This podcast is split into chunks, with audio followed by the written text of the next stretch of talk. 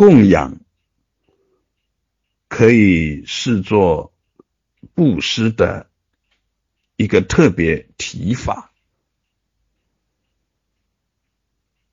专门向圣者、修行者、尊贵的对象提供财物或者其他内容的一种布施行为，可以。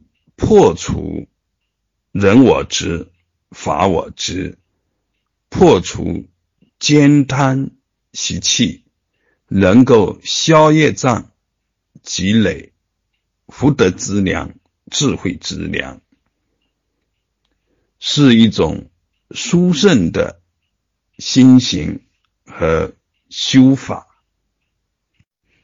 与布施做对比，供养。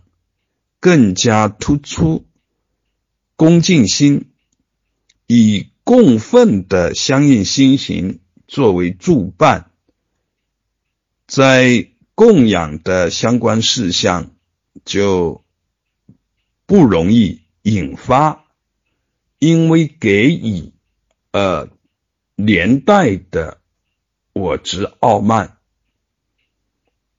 能够很好的。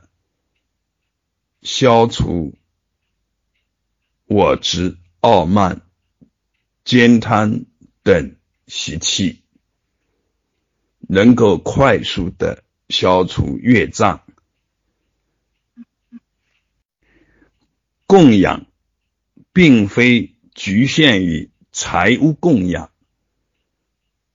不是一定要用财物才可以行供养。